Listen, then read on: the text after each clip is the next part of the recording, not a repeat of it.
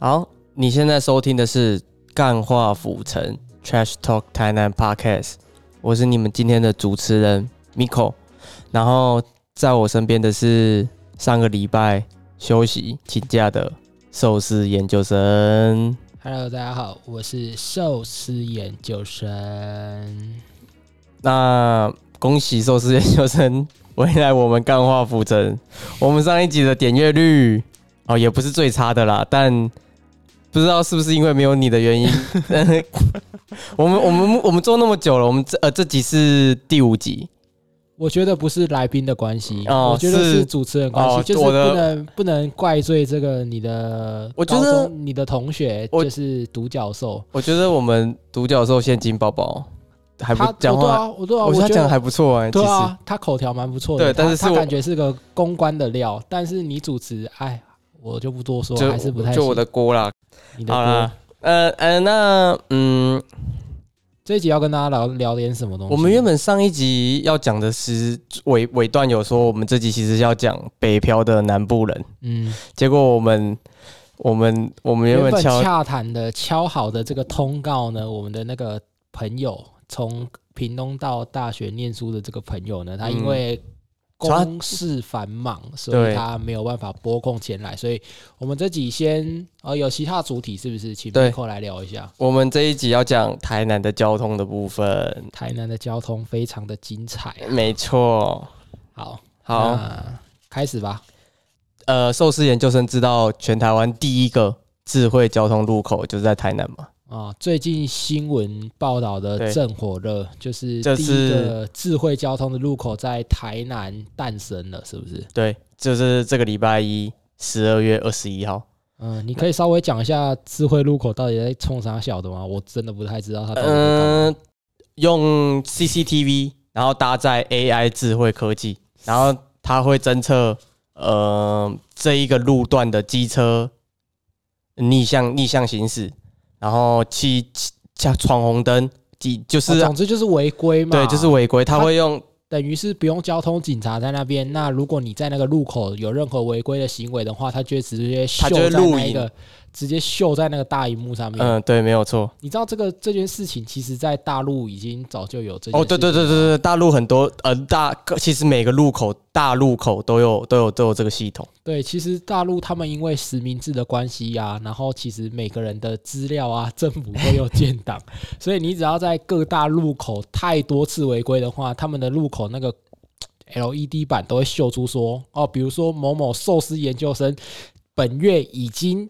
闯红灯第八次了，然后你这个人就是违规，就是他妈的惯犯，然后你已经是超级严重的那种交通三宝，就是会直接秀。大陆已经很早就在做这件事，直接让你丢脸一波。对，然后我们那时候还在那边笑他们干告北七啦，看到这个民间啦，然后现在我们台南，但是但是他选的他选的位置蛮蛮，我觉得蛮特别的呢。有什么好特别啊？你啊你讲一下在他哪里？它这个地点就是在中山路与西华南街的街口。那我们这样讲，其实大部分台南人都不知道在哪里。我就跟就是它其实准确的位置就是以前的南方公园跟呃星光三月中山店，就 Focus 前面那个大型的交叉口。哦，就是呃，等于是星光三月、Focus 跟烧掉的全家，对跟南方公园中间，对这四个点的集就的那一个路口大路口，就是这一个智慧型交通路口。哦，我觉得架在那边还算蛮合理的、啊，因为那边感觉就是违规的事件会特别多。呃，那边其实不常发生车祸，但那边违规很，对，那边真的没有很常发生车祸，但是那边违规很很还蛮平常的。哦，什对啊么违停啊，然后逆向啊，因为我觉得很常是逆向跟机车红灯右转。在逆向的话，在台南的话，应该是每个路口都很频繁吧？应该不止那个什么 西华南南街吧？应该跟那个没关系。我是觉得在这个地点蛮不错的。第一，它呃交通量够大，然后它行人也够多。我觉得现在那个智慧那个在那个路口啊，他抓那种逆向反而不是重点。他如果能抓到未成年骑车的话，在那个路口应该是收获很丰富的，撒网捕鱼的效率应该是非常的高。那个地方应该是未成年骑车最高。你有没有曾经在那个地方未成年骑车过？嗯、未成年骑车，我有没有驾照的情况下骑车，但我那时候已经成年了。哦，那就一样意思嘛，在那个地方南方公园，谁的青春不在那里啊？未成年骑车没有驾照骑车，在那边是一定要在那边杀进杀出的吧？那个都要骑妈妈的买菜车去那边调白姐。好，那你你要你要你要继续讲这个智慧路口吗？嗯，就是我觉得差不多啦，就可以进到就继续讲啊。好，那除了除了智慧路口之外，还有没有什么关于台南交通的一些新的消息要告诉大家？然后还有就是，嗯、台南即将要盖捷运这件事情呢、即将那不是讲很久了吗？他已经吵很久了啊。哦，那目前有没有看起来比较有希望的，在台南盖出捷运的几几个线路，跟大家分享一下？你说台南的，就台南就主要就是会最快完工的应该会是蓝线，蓝线经过哪些地方？蓝有没有线的经过我们安南区啊？嗯、有嗯、海岸路算安南区吗？干北区啊，中西区北区吧？哇，没有啦，那安南区完全没有，完全没有，你们安南区完全被抛弃啊！继继健身房之后，就有呃继五十栏，没有五十栏，没有健身房，也没有也没有要他妈录到一半，然后等下送医院好不好啊？他妈是怎样？个安南区，然后安南区也没有 也没有捷运，还好没关系，反正安南区就是化外之地啊，就是整个台南市的孤儿啊，没关系啊。嗯，然后呃，我现在我现在看的是维基，反正连到我的孙子的时候，他们晚上想要出去喝一杯，然后搭个大众交通工具回家也，也是遥不可及的梦想，所以没关系，你继续讲吧。呃，那就是我们呃台南的捷运，它一开始就先盖好的会是环状线的蓝线，嗯，那它其实就是，哦，这个怎么讲啊？比较佛观光用途的，是不是？对我是觉得它比较符合观光用途啦，因为它呃从那个什么，它有经都过巴克里公园，然后嗯、呃连接会连到国宾影城、南纺梦时代，嗯，对，然后再呃往上走会到奇美医院，奇美医院往北，走会就是会到奇美医院呢、嗯然后再回来再回来安平区，对，再回来旧市区了，就是安平区，然后跟那个什么，呃，市政中心差不多是这个，差不多是这个圆，哦，那感觉就是几个蛮重要的地方都有都有去到了，对。没有错。然后中间的纵线就是绿线，那绿线的话，它其实就是连接永康区到安平区，我操！好，那就是昆山科大到到那个什么，嗯，义载金城这样啊。哦，就是二号公车的路线是不是？哎呦，我二号公车都出现了，但是我觉得我，你有觉得台南真的有需要盖捷运这件事情吗？我觉得捷运其实是在一个先进的都市，在一个高度发展的城市里面，必须要具备的一个交通工具。我觉得它是一个必经的过程，所以我觉得台南如果要进化成一个便利而且以观光为导向的一个城市的话，它必须要有捷运。但是啊，可能安南区实在是没有什么观光资源，安南区都工厂啊，所以所以没什么观光资，所以我我认为是是有必要的啦。以捷运来说，我只是觉得有必要。那你当然说，你以你在这边居住的居民，在台南的居民，那你可能因为还未曾享受到就是、嗯呃捷运的便利，或者是捷运给你带来的效益的话，那你可能觉得哎、诶好像没那么必要啊，就是你浪费我纳税钱去盖一个台南人用不太到的东西干嘛？但是我自己的理解里面，它是一个先进都市必须要具备的，对于观光也是有非常大效益。像你刚刚讲的，第一个环状线，它就是以观光效益为取向的一个呃，分别在台南各大重要的观光胜地去去环绕的一个一个线嘛。嗯所以我是觉得它是有必要的啦。然后加上，呃，台南确实交通，其实台南的交通好像应该也没有台北那么繁忙，对不对？嗯、我觉得要看地区啦。就是如果你看府前路啊，就是南美南美二馆那那那边，其实上上下班时间跟那个什么交交通啊，然后还有那个中正北路啊、对啊，永康，对啊对啊那那其实上下班时间都是塞爆啊。对啊，是是，其实每个地方上下时间都是塞爆的，没有错。但是我我的意思是说，就是像上个礼拜我朋友嘛，我们台北下来，Alan Alan 从台北下来，然后他就嗯。搭我的车嘛，嗯。然后我就大家去吃饭，他就跟我说，呃，他发现台南诶确实车蛮多，但是如果真的要跟台北的同一个时段，比如说尖峰下班时间、上班时间比起来的话，台南真的还是。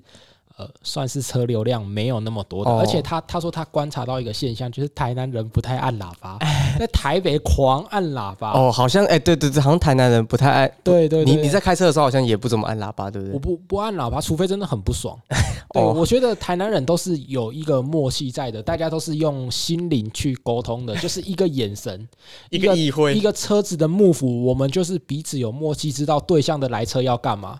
但如果他是呃，六十五岁以上的人口的话，可能有时候他就没有办法表达的那么精准，所以台南的老人还是非常可怕的。我我承认台南老人在开车、骑车这这件事情是蛮可怕的。台南老人是非常，但是但是真的啦，就是呃，台南的真的没有像台中啊，或者是台北的车流量这么这么拥挤。虽然台南的呃道路规划，因为它比较早，它是算比较呃比较早呃盖完的城市。呃，那个什么比较早发展的一个城市啦，比较早发展的一个城市，嗯，所以它的真的路没有其他县市来的大条，是是是是是是，对啊，所以所以其实你说台南的交通车流量很大，你你也不是没去过车流量很大的时候的台中前面晴美的那条小小巷子吧？那个红绿灯一个等下去，哇，六十秒起跳，你连等三个，我操，都可以打一场英雄联盟啊！很扯的，所以我是觉得，虽然说台南严格来说车流量没有到那么大，但是捷运的话，讲回来说需不需要捷运的话，我是认为还是需要。它就像我刚刚讲，它是一个先进都市跟一个发展观光取向为主的城市，它需要具备的一个大众观。而且，哇，台南的公车很难搭哎，我是真的觉得很难搭。我我是觉得他在盖捷运的同时，他应该要把。嗯，我们台南市的客运的那个路，不管是路线啊，或是班次，它都应该要有一样的就是进步进展啊。哦，你觉得你先他先把台台南的客运啊、公车系统先搞好，再来搞这个捷运，是不是？哦，那个没救了啊！你怎么说没救？台南的公车系统已经没救了，它那个已经根深蒂固，已经腐烂到一个不行啊！你知道？那个公车时刻表根本就是当做参考哦，你就去等就对了。对，就是去等诶。我我有一次，我有一次原本要去东区买那个买孤僻的裤子，然后然后我我在那边等了二十几分钟哦。你搭公车？你现在这个年纪还搭公车？哦，我我我我前一天喝酒，然后我就把车子停在那个呃新美街那边呢。我把我的摩托车停在新美街那边，然后我要我要先坐我要先坐巴士去牵我的车子，然后再去东区。然后结果我在那边我是。十点半过去的，我等到十一点还没有还没有公车来，因为我要等十四号公车。它它虽然不是像什么二号三号那么那么多班，但是我觉得等一班公车三四十三十分钟都等不到一班，真的太扯啊！以台北人下来，他们会觉得非常扯，而且台北有一个台北等公车的这个 app，它就是可以很准确的知道说下一班公车什么时候到，但台南不是，台南不可控。台台南是你去的话，公车站牌底下会有一个算命先生，他会跟你说大概多久，他会用算的跟你说到什么时候会有公车来，所以那个只能你亲自去等，你你去等就对，等就对了，你不要问什么时候到，等就对了，跟你的缘分一样，跟你交女朋友一样，直接去等就对了，缘分到了他就来了，缘分到了公车就来啊，如果缘分没到那。你就你就慢慢等嘛，所以其实，在台南，我觉得等公车是一件非常非常没有效率的事情。我觉得，就呃，你在读，我们在如果在读书的时候，你跟朋友约好要干嘛要干嘛，然后你跟他说，哦，好，那我提早出发，因为我要搭公车，可能下次人家就不会找你了，你会没有朋友。你十八岁之后，如果参加各种朋友的聚会场合、各种休闲活动，然后你是搭公车前往的话，直接被唾弃到爆。一定要是骑，就算你无照骑妈妈的菜篮车出现，都比较威风一点。真的是搭公车，而且我觉得台南的公车真的是素质也不太好。我曾经搭，就是以前还是学生的时候搭过那种，哇，那个感觉司机心情不好，那边开车在路上甩尾。台南的路已经就是够小了，对啊，还那边甩尾飙车的哦，那个我真的是不太行。对，所以我是觉得台南的。在公车系统啊，跟大众运输没有一个呃很方便、很便利的情况下的话，我觉得或许捷运系统是可以带来救赎的。毕竟捷运系统它总是总是会准点吧，总是会我觉得准时一，点我觉得吧，我觉得，嗯、台南盖捷运是真的对观光客、对本地人其实没什么帮助。对观光客、对外地人来游览台南的时候，它是会是一个很方便的一个工具。但你你说真的，在地的人会会不会去搭？会平常会不会去使用捷运系统？我觉得这是一个很大很大的问号。我觉得学生族群可能会比较多啦。哦对学学生族族群对啊。那如果说是比较年轻人，比如说十八岁到二十五，或者是十八岁到三十岁这个区间，已经具备考照考照的这个年龄的话呢，它也有一定的经济实力了。对，大家可能还是比较 prefer 骑摩托车，因为毕竟在台南骑摩托车，老实讲还还蛮方便的。毕竟，尤其是在市旧市区，对啊，你你违规啊、违停啊，警察也都是睁一只眼闭一只眼嘛，对不对？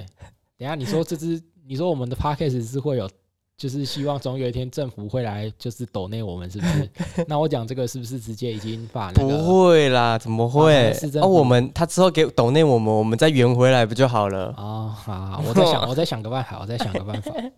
哦，然后呃，其实比较有趣的其实是我觉得在呃盖捷运这这件事情上面，其实我爸有说过，也是这好像不能讲哎、直接讲啊，他就说我爸其实超超反对台南市盖盖捷运这件事情的。怎么说？因为他就说那个都是政府，这就是那是那是政客为了要黑要为了要赚钱的一个手法。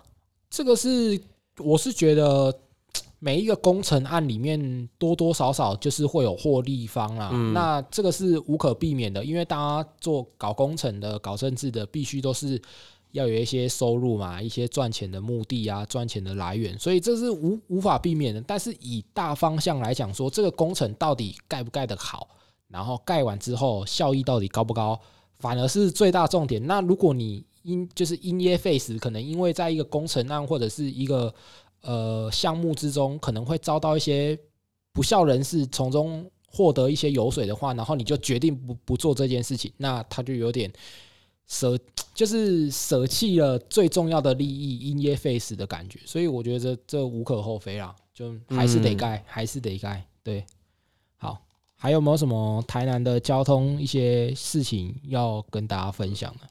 那你知道今年今年啊，光一月到十二一月到十二月的交通事故，总共有多少的死多少人受伤，多少死亡案例吗？我怎么会知道啊？他妈，你以为我台南市交通局长哦？总共二十三死，七百七十八伤。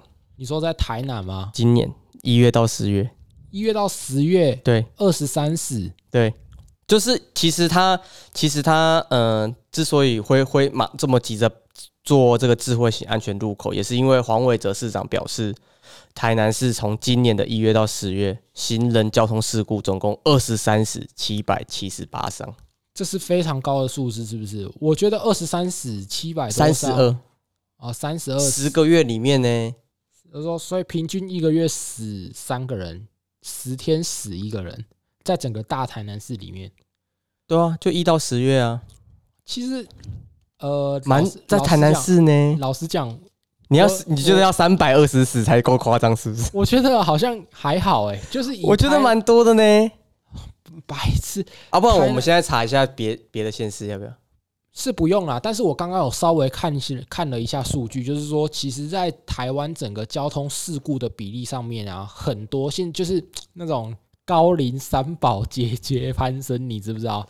那种六十五岁以上肇事就是被撞或者是撞人的那种肇事几率啊，越来越高，已经好像好像机车肇事六十五岁以上占了一半呢、我嗯，操，很扯哎、我我我不是看那个数据，我是没有看得很仔细啊，但是我我总之就知道可是这件事情越来越，我觉得有趣的是，你都已经规定十八岁以下不能不能考照，啊，为什么你没有设？就是法律应该要规定一个，你超过六十五岁，我没有说你不能考照，你应该过几过一年或两年之后再回去检查一下，看由政府来评估。有啊有啊有啊，现在有这种东西啊，现在有这种东西，有有有有有，就是学日本嘛，就是嗯你在六，比如说你六十五岁以上，等到你七岁七十岁之后，那你如果要重新就是继续持有这张驾照的话，你必须要监理站做一些基本的测验，比如说呃一些记忆，就是老年人对，就类似智力测验，一些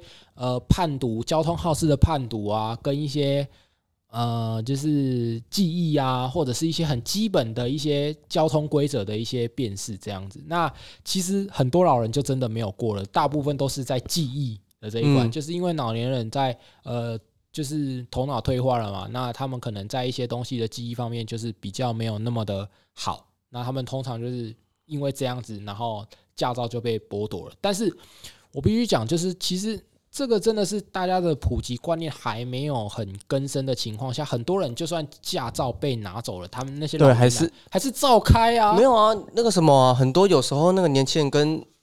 嗯，跟老年人出出车祸，那个其实你出车祸当下，那个老年人会很紧张，说卖卖 booking 卖 booking，但是温温温熟的哈，其实台南很多都那种呃车祸没有没有记录到，也是因为其实他私底下就是他可能那个老私了是，对，私底下就是哦啊，因为那个老年人可能没有驾照哦，所以他又很怕说，因为他他发生说说不定也不是年老年人的错，说不定是别人的错。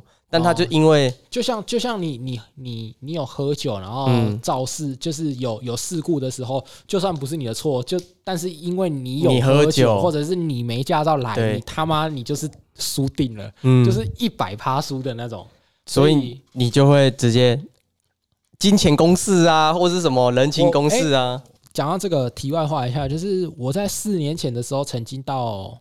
四年前还三年前啊，我曾经到广州去参加一个展。那在参加那个展的时候，是去广州的一个大陆广州的一个很大很大的展览中心。然后在路上，因为他们交通也是非常非常繁忙嘛。那广州也算是呃中国沿海大城市之一，对一线城市啊，对一线城市，北上广深嘛，对不对？那广州那那时候我们就在那个去那个展会会场的中心的时候，就路上就发发生一个车祸，然后那个。整个路段真的是交通太繁忙了，那个直接下来啊，很扯，就是被。撞人的那个直接下来，然后直接拿钱给那个被撞的，然后直接数钞票给他。他们和解的过程好像有一个默契，在就比如说，呃，撞到这种程度，我撞到这种程度，公定价是多少？公定价多少？他直接下来，然后直接数钱给那个人，然后那个人也没讨价还价，二话不说就收起来，这场事故就直接解决了，而且完全没有延误到后面的塞车车潮。哦，他这么有效效率就对了，超级有效率，我觉得那真的是超屌。我我在公车上面看到那一幕的时候，我真的觉得。强国人之间的默契，他们就是直接下来，然后看一下撞的程度，然后双方确认过眼神。啊，可是他他他身上带这么多钱哦，啊，搞不好没有很严重啊。哦，就是哦，他而且而且就算没有带很多钱，哎，手机扫码、支付宝、支付宝支付起来，对，都可以啊。所以我是觉得他们在处理这种事故方面，强国人确实是有效率，而且非常的有经验。那个直接撞下去，然后双方目测一下。然后，哎，可是那他们保保险是在保假的，是不是？啊，可能我我是觉得，因为那个时候，如果真的是他们真的要叫交通警察来处理的话，哇，那个真的是塞爆，那个那个会整整个，我觉得那条路，我觉得说不定警察也希望他们这样处理，少一件事情。对啊，对啊，对啊，对啊。但是在这边跟大家呼吁啊，如果你有任何的交通事故或任何的肇事，不管你对还是错，都必须报，一定要叫警察来，因为其实。我本身是在服役的时候是在做司法役的，所以我遇过非常非常多类似的状况，就是跟你说啊，波代奇波代奇，没事没事，你你先走吧，你先走，嗯，我没事，我不用送医院啊，或者是我的车没事，就算是他的错哦，你一离开之后，他拍下你的车牌，嗯，然后记下你的人，然后事后他去跟警察局或者是呃检察署。告你说你肇事逃逸，你是百口莫辩的，你绝对是百口莫，不然你就真的真的你真的很赶很忙，你也必须录影存证，就是呃双方都有同意说哦没事没事，我们可以互相离开，那都是没有，就是确认是双方同意授权之下可以离开现场，都没有，就是没有很严重的擦伤或者是很严重的就是机车啊汽车的碰碰损这样子啊，你是哦，你按你那时候做。做在那边做替代役，这个事情发生很很多啊，很多啊，很多，真的很多，就是类似的情况真的很多，就是什么肇事逃逸都是被被冲康啊，就是比如说，呃，就双方就是他那个人故意要弄你啊，说啊你可以走，你可以走，没事没事没事。所以这种事情在交通事故上面还是比例非常大的。现在台南人这么这么黑暗哦，都玩这招、哦。小心一点啊！他妈你别。不过你还是比较担心被仙人跳比较严重。不，我是没有没有没有没有没有没有，绝对没有绝对没有。我自己不不好意思不好意思，刚刚不小心爆出一些那个没有，我自己高高高中国呃高中大学的时候也付钱的哈，也很常因为也很常出车祸。哦，对，我自己我自己大学的时候是蛮常出车祸。所以也是稍微跟大家宣导一下啦，就是必须这件事情大家都要都要知道。对，反正就是先报警就对了，你没报警，保险也没办法理赔了。对啊，一下车二话不说，直接先报警啊！嗯，不要先报对方啊。跟先报对方是怎样？先报对方就多一条，报一下就多一条啊，就多一条啊，多一条什么？就妨碍性自主啊。如果是妹子的话。可以吗？下下哎，我有我我有曾经在那个什么，在那个什么路边有看过，就是或是网一些网路梗图啊，那个出车祸的妹子都出车祸，都一堆人下车去帮她啊，那个阿妈啊还是什么的出车祸，没有什么样的理。这个是很真很长的啦，这个绝对不是梗图啊，这个是社会的现实面啊。像那种穿短裙的妹子啊，比如说中午出来买饭，结果不小心擦撞，然后跌在地上的话，哇，那个。肇事的车虽然没有堵住路口，但是下来帮忙的人会直接塞成一条人龙，你知道吗？会排队的啊，所以这个是很正常的。哦，这很正常。我们在讲台南的交通，不要讲那么多离离扣扣的，讲到太多了。我想跟大家聊一下，就是其实台南交通有一个非常大的特点，就是我们未来可能也会做一集专门的跟大家聊天聊的，就是台南的交通是有圆环这个非常特殊的交通系统。嗯，没错。嗯，其实台台湾是台湾呐，目前只还剩圆环的，就只剩，而且有这么多个圆环的地方，就只剩台南市。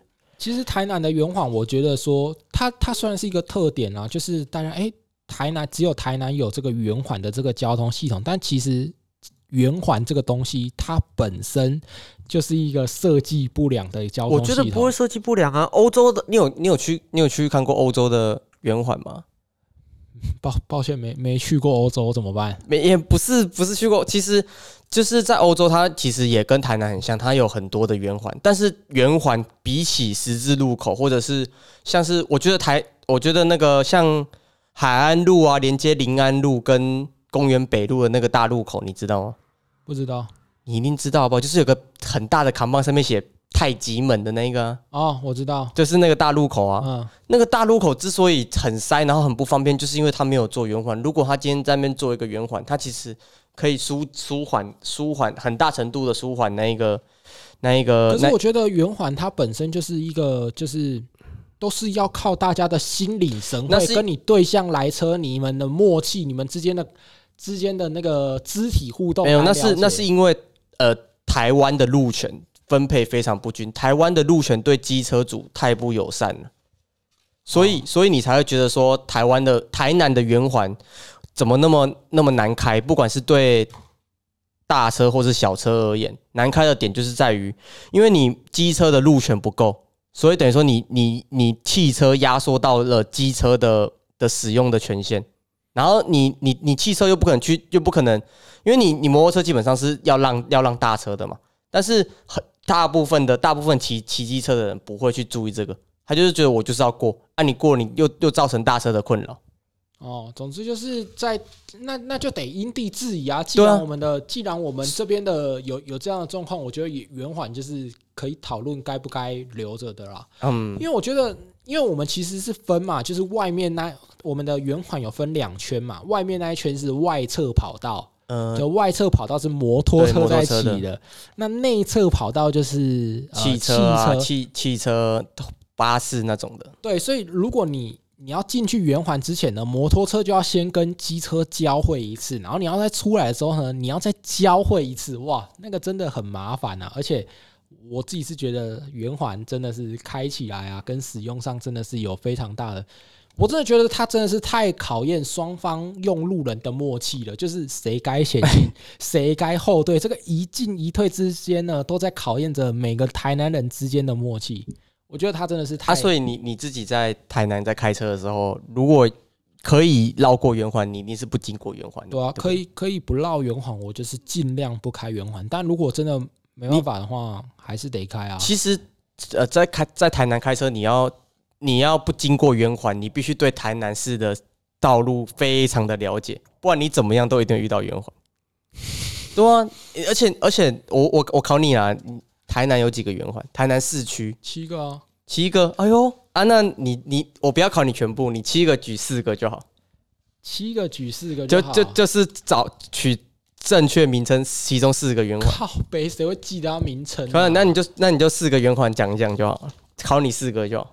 郑成功公园前面的那一个，那叫民生绿园，哦，它叫民生绿园啊，它叫民生绿园接近孔庙的那一个，就是呃，你说就是可以哦没有南门路、啊那个是那个是那个是东门圆环，那是东门圆环。是吗？那不是东门圆环吧？你在说哪一个？那个是汤，嗯，中间那个不是郑成功，那个是有两个，一个是汤德汤章，德章啊，我知道汤德章那个是民生绿园，民生绿园北门路接北门路的那一个嘛，就是开元路下来，然后哦，路桥下来那个，对对对，那个是东门圆环。哦那个是东门，我操，你那个是他妈东门圆环背那个名字干嘛啊、哦，没有，我大学的时候有为了这个做一个专题报，专题专题呢。OK，然后还有火车站前面有一个嘛，就是最大的嘛，嗯，那个就是火车站前圆环，哦，它叫火车站前圆环对。它叫火车站前圆环，或是你叫它台南车站前圆环也可以。哦，好了，反正就是那几个哎，还有一个还有一个，你刚刚讲了三个而已，我我记得我讲四个啦，哪有火车站前圆环对嘛，然后开元路下来那个叫什么？东门圆环？然后民生民生绿园哦，对啊，这三个而已啊。还有汤德章啊。汤德章就是民生绿园呐、哇操，这么麻烦哦！再一个啦，我给你一个提示，东门圆环下路桥上面还有一个。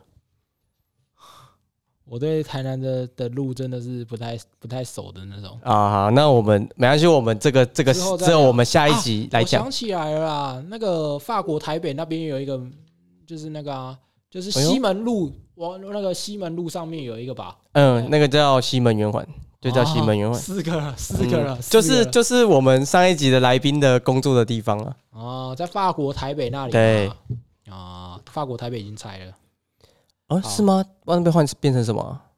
呃，他法国台北是那个婚婚婚纱店吧？对对对对，之后可以跟大家聊一下啦，这个之后再哎再呦，我专门们讨论圆环圆环的时候可以可以可以让大家聊一下我们台南七六加一圆环啊，七个总共七个圆环。好，那还有什么要跟大家分享台南一些特别的交通的一些？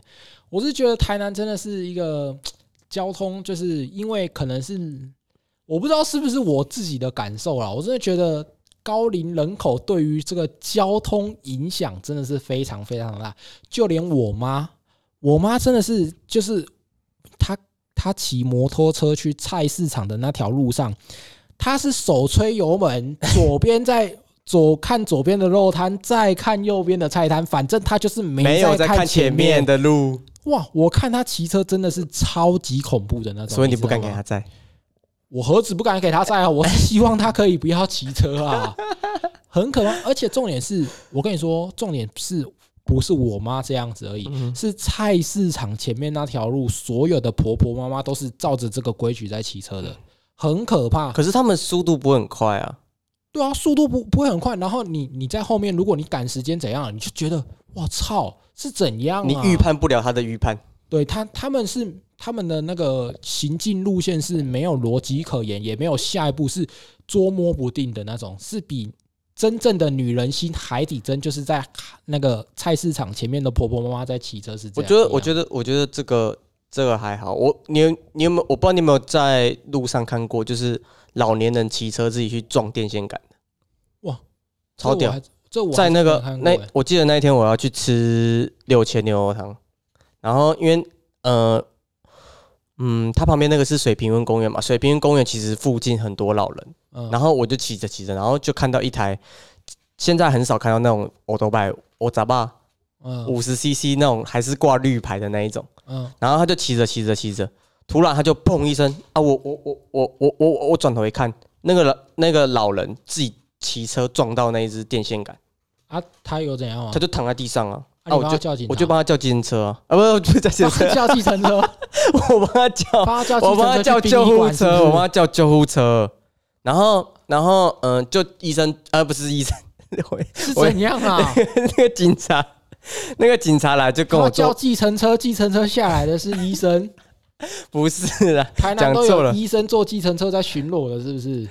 那就是警察来了之后，然后就问我说：“我说我也不知道他怎么撞上了，反正我我我听到声音的时候，他已经他已经撞到那台电线那那根电线杆了，太扯了吧？是马里奥在吃金币是不是？就是就是突然就就就嗯，他可能啊，他可能他在玩马里奥赛车啦，可能看到金币了啦，直接直接撞哎、下去他的。他的他的那个什么，整个龙头是撞撞到歪掉呢，超大力的呢，很可怕啊，很可怕啊因为老你你今天想嘛，而且我是在停红绿灯哦，万一他撞的不是不是红绿的，哎、不是那一根电线杆，是我怎么办？那你然后那我也百口莫辩，因为我我摩托车后面没有后面没有记录器行车记录器啊。哦，可能会有路口监视器吧。毕竟台南台湾是监视器最密集的国家之一，所以搞不好会有。但如果真的没有监视器的话，你就对啊，你就错超了。卡累累。但是不会啊，他如果从后面撞你的话，怎么看都是他错。我 干可是总不可能是很你衰啊！我停在那边，我在停红绿灯，然后他撞我。没有，他如果从后面撞你的话，那几乎是就是没有什么好，没有什么悬念啊，因为你你是在红灯底下嘛，那几乎没有什么悬念，一定是他错的啊，总不可能他妈的你骑六十，然后他骑九，那个阿公骑九十，从后面撞你我吧？我觉得他撞完之后，然后突然紧张，爬爬起来说：“笑脸脸卖 burger 卖 burger，全身都是血，说卖 burger，我不我不尬脚卖 burger。他会他他可能会气，就是整个头都流血，然后流鼻血，然后嘴角掉一一滴血下来，说不不不不，我我没事我没事没事，我代志我没事我代志，我有咧练，我有咧练，透早黑冷气功我拢有咧练，我无代志。哇，那真的很恐怖。那你那个经验算是蛮特别，我还真的没有看过台南有，就是就从从来没有看过老人自撞，然后撞电线杆，然后躺在那边一动也不动，是不是？就是他就躺在那边呢、然后我就叫他啊、他有仰天长啸吗？或者是没有啊鬼吼鬼叫没有，他就他就真的是大字型躺在那边，没有大字型，就是他就他就全身卷曲。对，就是躺躺在那里就对了。我现在想想看，那他那那一个他躺在那边，其实有点好笑。有点好笑，我操！不是他太无聊。不是我当下当然是很紧张，但是我现在跟你聊天，然后回回去想他，他也不是大字型啊，也不是一字型的那个躺在地上的那个画面，可能蛮会会不会是是酒驾，可能有喝酒之类的好像没有我我我那时候没有闻到闻到酒味。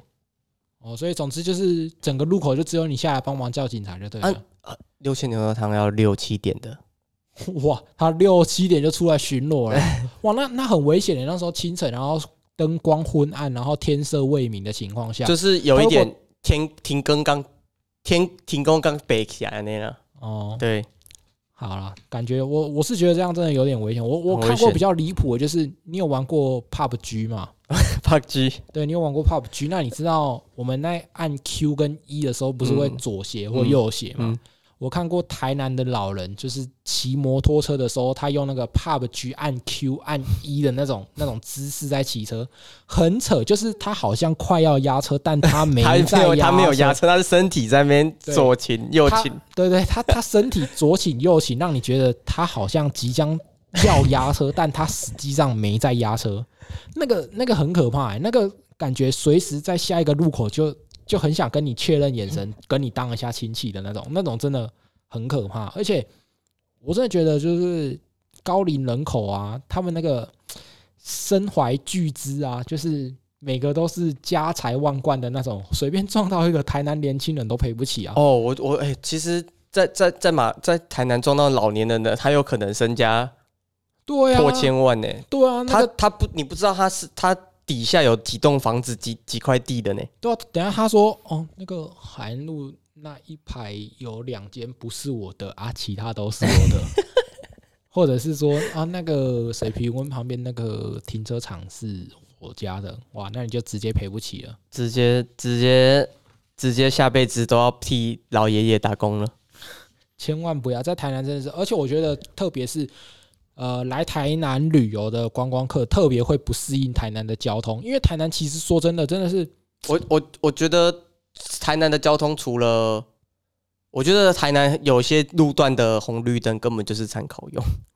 很多吧，很多，而且因为我我我是觉得台南人的那个交通意识都不太算非常的普及，所以很常有道路违规的情况下，这是很多外县市来的朋友会跟我反映的一件事情，就说：“我操，你们这边的人怎么怎么那个也转，那个也转，然后切换车道可以这样切，我都觉得，而且他们在反映的当下，我都觉得。”哎，这不就是很正常的事情吗？就是台南日常啊，对啊，对啊，对啊，而且就连我自己部分的行为，我自己都会做，嗯，所以就，所以我是觉得外地人需要适应一下台南的交通啦。对，台南的交通不会适应你，你得适应台南的交通。就跟那你觉得台南的交通是你遇过最险恶的吗？我我去过越南呢。啊，你去你去过越南？你你也去过泰国啊？你不觉得泰国那个？乱就算了，他们还一直按喇叭，一直按喇叭。哦，对，我是很讨厌噪音跟大声，就是分贝数特别高环境的，所以我对那种东南亚国家那种喇叭狂按的环境真的是有点受不了，真的是有点顶不太住那种太大声了。但是，对啊，台南是不会。不不太会按喇叭啦，但是就是交通的那种，大家靠一个彼此之间的默契，对，大家是心灵交汇，一旦没有交汇成功，或者是没有 touch 那个蓝牙没有接上的话，下一个路口中奖的就是你了，真的很可怕。我真的觉得台南交通，而且台南没有很少很少单行道。哦，对对对，有啦，台南，呃，真的台南很少单行道，台南超少单行道。我去北部念书的时候，我超不习惯的，就是。我记得我在台就是在桃园被开的第一张罚单，也是最后一张，也是唯一一张罚单，就是我逆向单行道。我想说，沙小，它上面它没有标示那一条是单行道啊？它应该有标示，但是我没有意识到，你知道吗？就是你不习惯有单行道这种东西，你就直接冲进去，也不是 冲进去，我就慢慢骑进去，然后刚好一个警察那边，他就把我拦下来。哦啊，他有对你免了免，就是为难你嘛？笑人呢啊！你在啊，他就他就下来啊，然后叫我签名啊，就直接开一张罚单。他他没有说安安，你不知道这件事单行道，还刁你几句。嗯，没有吧？他他没有特别说什么，他应该也看得出来我是外地人之类的吧。总之，我是觉得单行道，尤其是台北。哎，我说真的，我如果去台北，我还真的不会开车。哎，他们要去一个地方，可是明明就在你旁边，你要绕绕绕绕绕，因为全部都是单行道。可是说实话，台台北的那个。台北那个捷运跟它大众交通运工运输工具，你也也你也不用骑摩托车了，不用骑摩托车，也不用开车了。对啊，对啊，所以所以我是觉得台北你去，就像我讲的，啊，那你去旅游的话就很方便。但是如果你要在那边开车骑车的话，就我觉得相形之下都不方便，而且停车啊什么的，我觉得在台北开开车停车反而是自己给自己找罪受。呃，对，尤其是台北，就是他们困，他们觉得烦恼的交通问题，可能跟我们是完全是不一样的啦。他们可能担心的事情是他妈的，他们不是担心撞到老人，他们是担心撞到超跑。然后，反正两个都赔不起，一个是撞到人，一个是撞到机器，反正都都赔不起。但是他们担心的是撞到。而且在台北，你你你会被按喇叭，有很大的程度是因为你开太慢。哦，但在台南你开很慢。大家就绕过去而已，他们不会。对啊，大家都都都知道不会为难你的。在台南就是一个非常缓慢、一个非常适合你慢慢来的一个城市，所以大家 对啊，对了，大家不会不会太为难你。嗯，在台北开太慢是会被按喇叭的。那最后就我们两个本地台南人来发表一下，希望台南市政府以及众多台南人能怎么改善我们未来的交通问题。啊，你先还是我先？嗯，我觉得我可以先好了。好，你先吧，来。呃，就是你有没有？我不知道你有没有注意到啊？其实，在旧市区里面，很多的台南市的停车格跟呃机车停车格，其实都被都被取消掉了。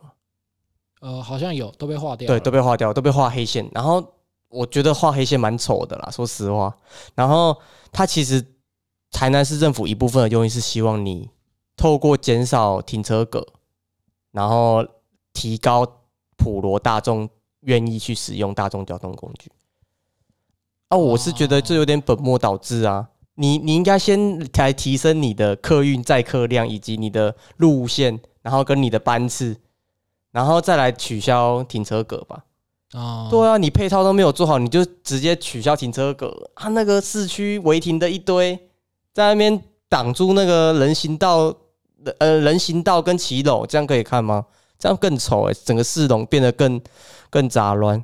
我是希望台南市政府可以好好的，我不管是下一位候选人或是什么的，希望下一个政见能够你可以直接讲下一位民进党候选人。这样，下一位民进党候选人直接喊话是不是？反正就算是西瓜，只要他挂民进党都选得上，所以你就直接 take 民进党我。是蛮看我其我其实是蛮看好呃一个新的政党叫做激进党的啦，我对这个政党蛮有信，希望他未来可以窜出头，因为时代力量现在已经有点不行了。你不是要拉台南台南市政府的斗内吗？结果你在那边说你挺激进党，啊，激进党跟民进党很还关系还不错、啊，哦，好哦，可以哈，有缘回来哈。是没有啦。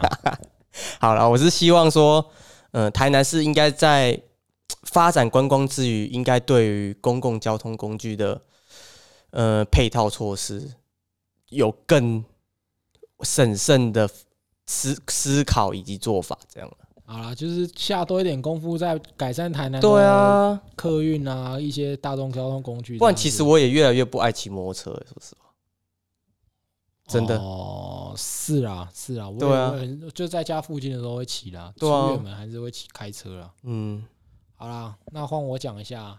其实我觉得我好像没有什么资格去，就是说什么改善交通。毕竟你毕竟我就是破坏台南交通的一员啦。没有，毕竟它安南区的交通就是非就是比较不守法一点。对，没有啊，台安南区就没什么人口，然后路又很大条，你就算怎么怎么操作都都不太都不至于那个吧？对啊，所以我好像没什么好呼吁的、就是我本就像我刚刚讲的没，或者或者你可以呼吁一下，捷运能不能到底什么时候能盖来安南区？你有看那个你有看那个路线图吗？我个人是对这个不抱太大的期望啦，因为毕竟说就是呃，可能到我的曾孙辈才有办法有一天在台南搭到捷运，然后去市区喝杯酒，然后过一个舒服的宵夜然后再回来搭搭捷运回来。这个这个大概要到我曾孙辈才有办法实现了。我个人是没有很很期望这件事情在短时间内发现发生啊，这样子。然后大概就这样啊，就是台南的交通就就就这样吧，大家各自注意一点啊，大家心领神会的时候要多一点交流。如果因为我也有，我跟你讲，十次车祸，九次车九次快，对，真的，你只要很慢很慢，基本上是不太轮得到你出事的。对，嗯所以所以你只要掌握一个原则，像我自己开车、骑车，我都是很慢，就很哦慢。对所以我就是你开车慢到连你学长都不太不太爽了。还好吧？你知道他有一呃，他我那一天我们球衣聚会结束之后，然后我有载他，他说：“哦，你这个才是啊，就是我们要去永华永永华市政中心的路上，我载他过去的嘛。”他说：“你这个才是正常的速度啊！”我真的受不了寿司研究生在开什么哎、好、真的假真的？真的，我开车，我开车真的是很慢，所以我是觉得，就是我没有什么好那个呼吁啦，就是大家开车慢慢开，对不对？开车你就好好的开，然后你慢慢开，这样嗯就大部分什么事情都轮不到你这样子。然后我在此呼吁哈，那个政府尽尽量快速的实施跟落实这个高龄高龄人口的那个驾照的那个法规，就是如果你真的是年纪到了一定的程度之后呢，要要严格的实施几年几年啊，你要重复考照或者去做固定的检测，来确定你的道路的那个有没有失能的情况。